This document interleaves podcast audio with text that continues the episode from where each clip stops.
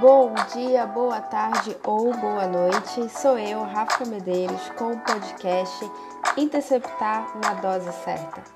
Vamos à nossa dose de hoje de ortodontia interceptativa?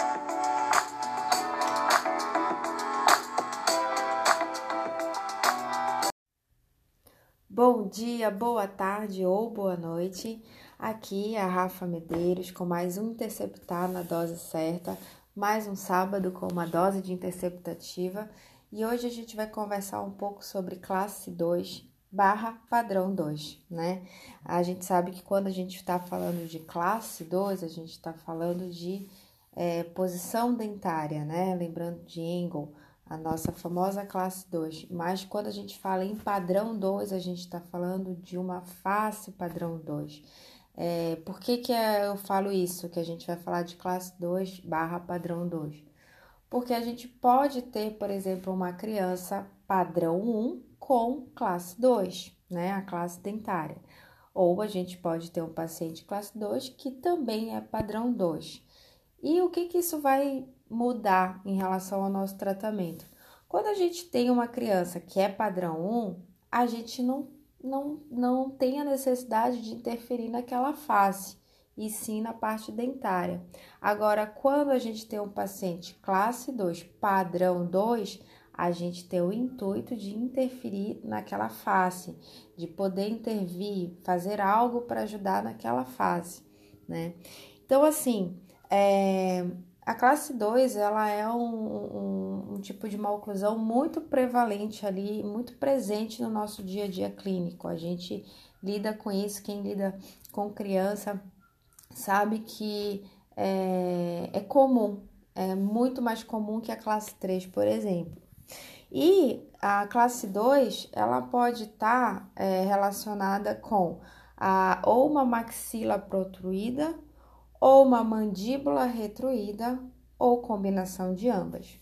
Mas assim, tem um trabalho do professor McNamara em 1981 na Engel, em que ele mostra que a maioria dos pacientes classe 2, eles estão é, com a, man, a mandíbula retraída. Isso é o mais comum que a gente encontra. Então, a gente vai acabar focando aqui nesse episódio mais com propulsor mandibular. E aí, num outro dia, eu já gravo um episódio falando mais sobre AIB, splint, turou, etc.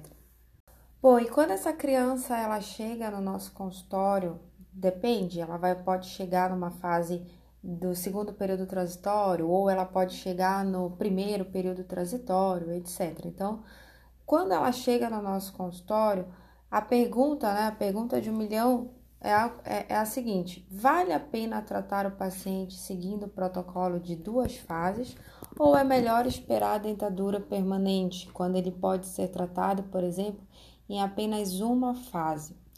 É, o que seria esse tratamento precoce? É, como é que a gente pode conceituar o tratamento precoce? Tratamento precoce é quando você tem uma abordagem mecânica realizada antes da dentadura permanente, ou seja, na, nos estágios de dentadura decídua ou mista.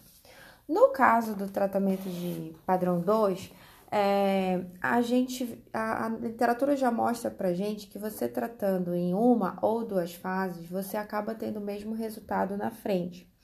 Então, é, a gente pode deixar para tratar mais na frente, né? Mas assim, Rafa, eu nunca vou tratar antes? Não, é, não é isso. A gente vai olhar para as seguintes questões. Aquela criança que ela tá tendo um, uma interferência na vida social mesmo dela, por exemplo, até mesmo bullying na escola, tá tendo um impacto psicossocial por ele, por ela tá tendo essa protrusão dos incisivos, é, que está incomodando tanto a criança quanto os pais. Isso seria um, um, um motivo para a gente tratar precocemente. Um outro motivo que faz a gente tratar precocemente é o risco de trauma. Porque, por exemplo, se a criança não tem um selamento labial, os incisivos muito protruídos, às vezes, às vezes possui a interposição labial inferior, né? Então você sabe que tem aquele incisivo mais predisposto a sofrer um trauma. Então, não que se você for tratar, a criança não vai mais ter trauma, mas você diminui esse risco. E também é importante a gente avaliar, quando a gente avalia é, é, as crianças, faz a anamnese, a gente tem que avaliar uma série de fatores, incluindo a respiração. Porque pensa comigo, se eu tenho uma criança classe 2 e eu não estou conseguindo ter o salamento labial, essa criança tem muita chance de estar tá tendo uma respiração mista, ou seja, uma respiração que não seja só pelo nariz, uma respiração nasal. Ela pode estar tá tendo uma respiração bucal, porque a gente sabe que o equilíbrio dos dentes no lugar, é, ele, se, ele se dá por conta da musculatura é, peribucal, a bochecha, os lábios e a língua na parte interna. Então, quando eu tenho uma, um paciente classe 2 que eu não tenho selamento labial, é importante logo eu averiguar a questão da respiração dessa criança. Então, existem esses pontos que a gente tem que se atentar e que sim justifica eu entrar com tratamento mais precocemente. Agora, é válido é, a gente sempre conversar com os pais é, a questão de vou tratar agora, porém a gente vai ter uma segunda fase, é, é, porque a gente pode corrigir a classe 2, mas não alcançar o padrão, o padrão, é, o padrão que a gente deseja. Até porque o padrão ele é estabelecido geneticamente, o crescimento da mandíbula está pré-determinado geneticamente. Então a gente acaba não tendo muito controle sobre isso, né? O que a gente vai conseguir, por exemplo, com os propulsores mandibulares é uma espécie de remodelação da cavidade é, glenoide, né? Do côndilo com a cavidade glenoide. Então a gente consegue uma readaptação.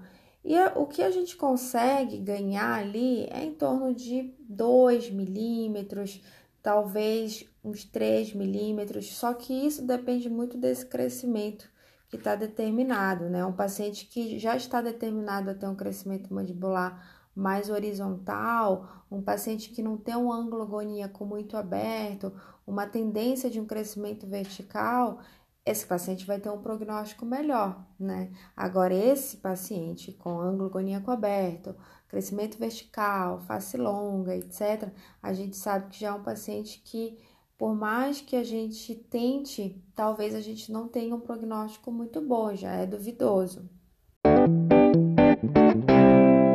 Qual seria, assim, a época ideal para a gente interceptar na dose certa, né?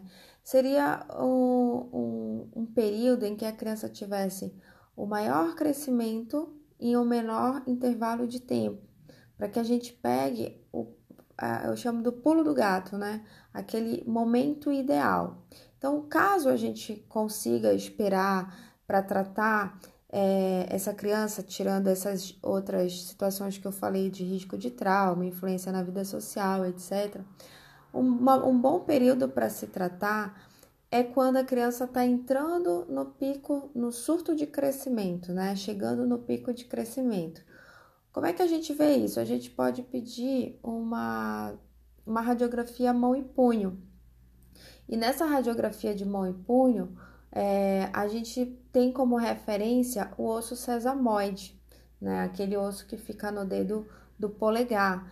E a fase de capeamento, que é uma fase onde tem a, o sesamoide e a epífise, ela está é, como se ela quisesse encapar, abraçar a diáfise, é, esse, essa é a fase que a gente sabe que a criança está no surto de crescimento. Esse surto de crescimento dura ali em torno de dois anos, né? E um aparelho propulsor a gente usa em torno de 18 meses. Então a gente pegaria esse, essa fase de maior crescimento, já que a mandíbula ela tende a seguir o, a, a mesma curva de crescimento da, estrutural da criança. Uma outra referência que a gente tem é quando a criança já apresenta a erupção dos quatro primeiros premolares em boca. Então, é um referencial para a gente também essa idade dentária. Se, por exemplo, eu tenho aquela criança que eu falei no começo, que ela é classe 2, mas ela é padrão 1 e eu não vou querer intervir na face da criança, eu posso usar só como referência essa idade dentária é, essa referência dentária. Então, os quatro primeiros premolares em boca eu posso entrar com tratamento e aí eu vou tratar essa criança apenas em uma fase. Agora, se eu quiser intervir na face, tentar intervir, influenciar, redirecionar esse crescimento, é importante que eu peça a radiografia mão e punho para que eu veja em que parte da curva do pico de crescimento é, essa criança se encontra. Também, se eu não tiver a radiografia mão e punho, a gente pode ver através das vértebras cervicais, que a gente tem as classificações é, da, das vértebras. Então, ali também eu consigo saber se a criança está no pré-puberty e está no, é, no surto de crescimento ou se já passou o surto de crescimento. Então, se eu consigo pegar né, no surto de crescimento, então eu vou ter uma melhor resposta e um menor intervalo de tempo.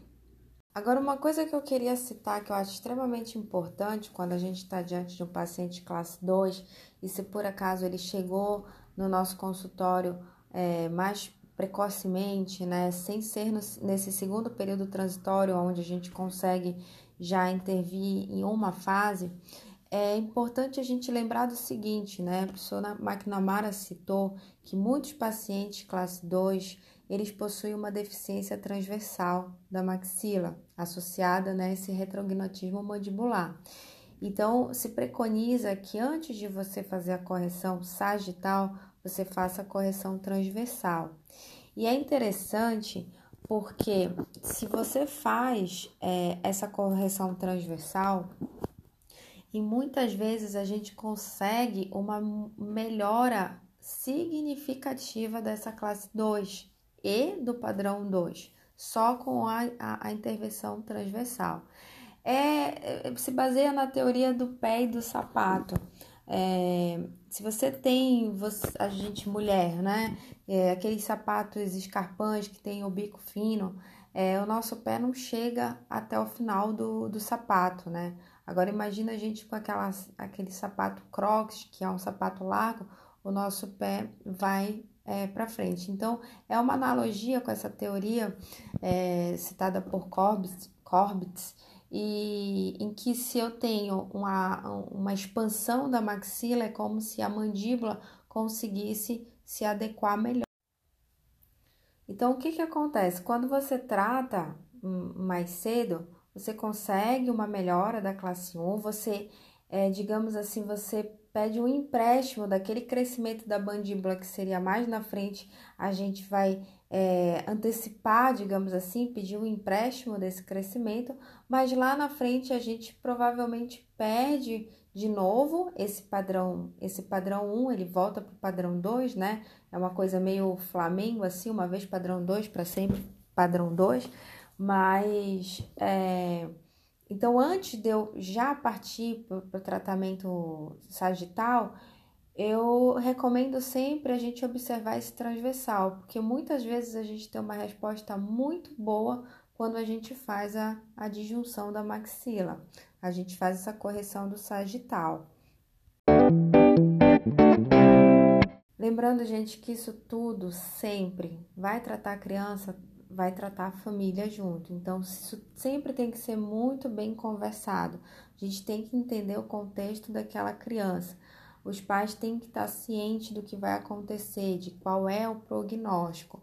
Então, assim, quando a gente trata pensando naquele bullying que eu falei, naquela, naquele impacto psicossocial e no risco de trauma, a gente realmente tem uma resposta que os pais estão buscando muito boa. É, eles gostam muito do resultado, mesmo sabendo que lá na frente a gente pode perder um pouco e que a gente vai tratar de novo. Então, acho que é uma questão de botar na balança, conversar com os pais, explicar os motivos do porquê que a gente está entrando logo ou o porquê que a gente acha que não deve entrar logo, é, analisando todos esses fatores, tomar essa decisão junto com os pais, né? E, e, e sempre assim, mostrar esses benefícios.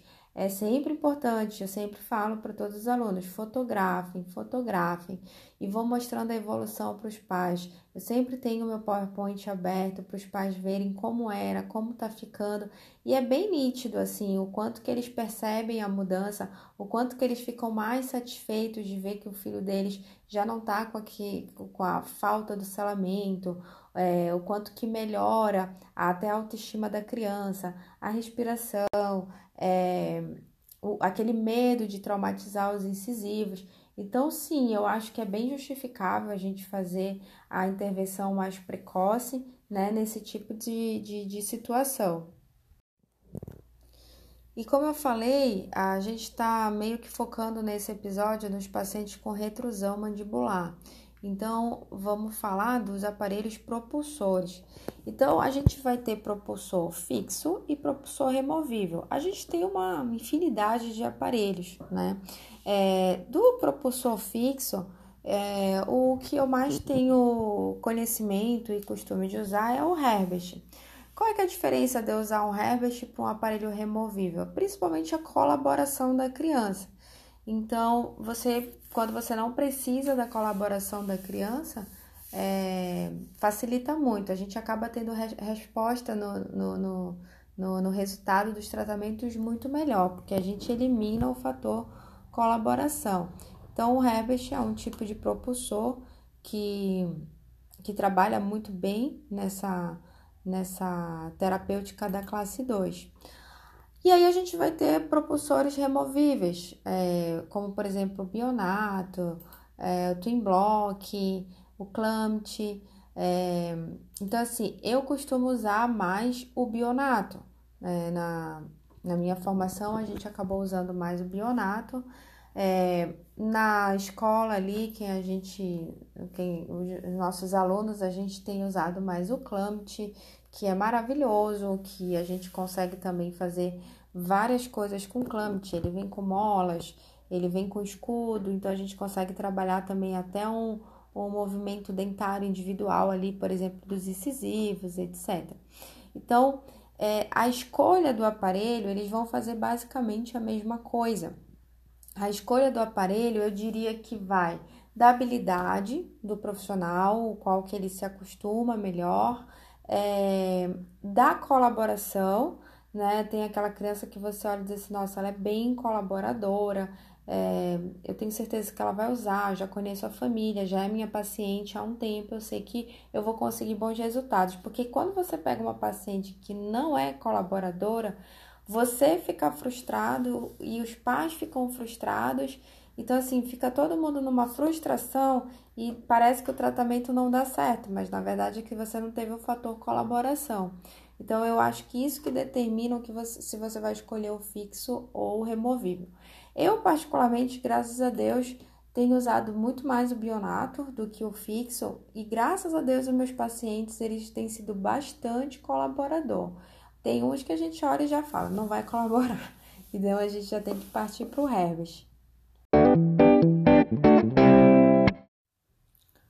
Bom, gente, então para finalizar aqui, né, é isso que eu queria falar hoje para vocês, na nossa dose de hoje, sobre classe 2, sobre o tempo de tratamento, é, a época ideal para tratar, por que tratar em uma fase ou em duas fases, é, e, e essa questão do psicossocial eu acho extremamente importante que a gente olhe para esse lado. Tem um trabalho no, no American Journal que ele mostra o seguinte, ó, ele estudou o Twin Block e o que, que os resultados mostraram? Que o tratamento precoce com aparelhos Twin Block resultou em um aumento no autoconceito e na redução de, de experiências sociais negativas.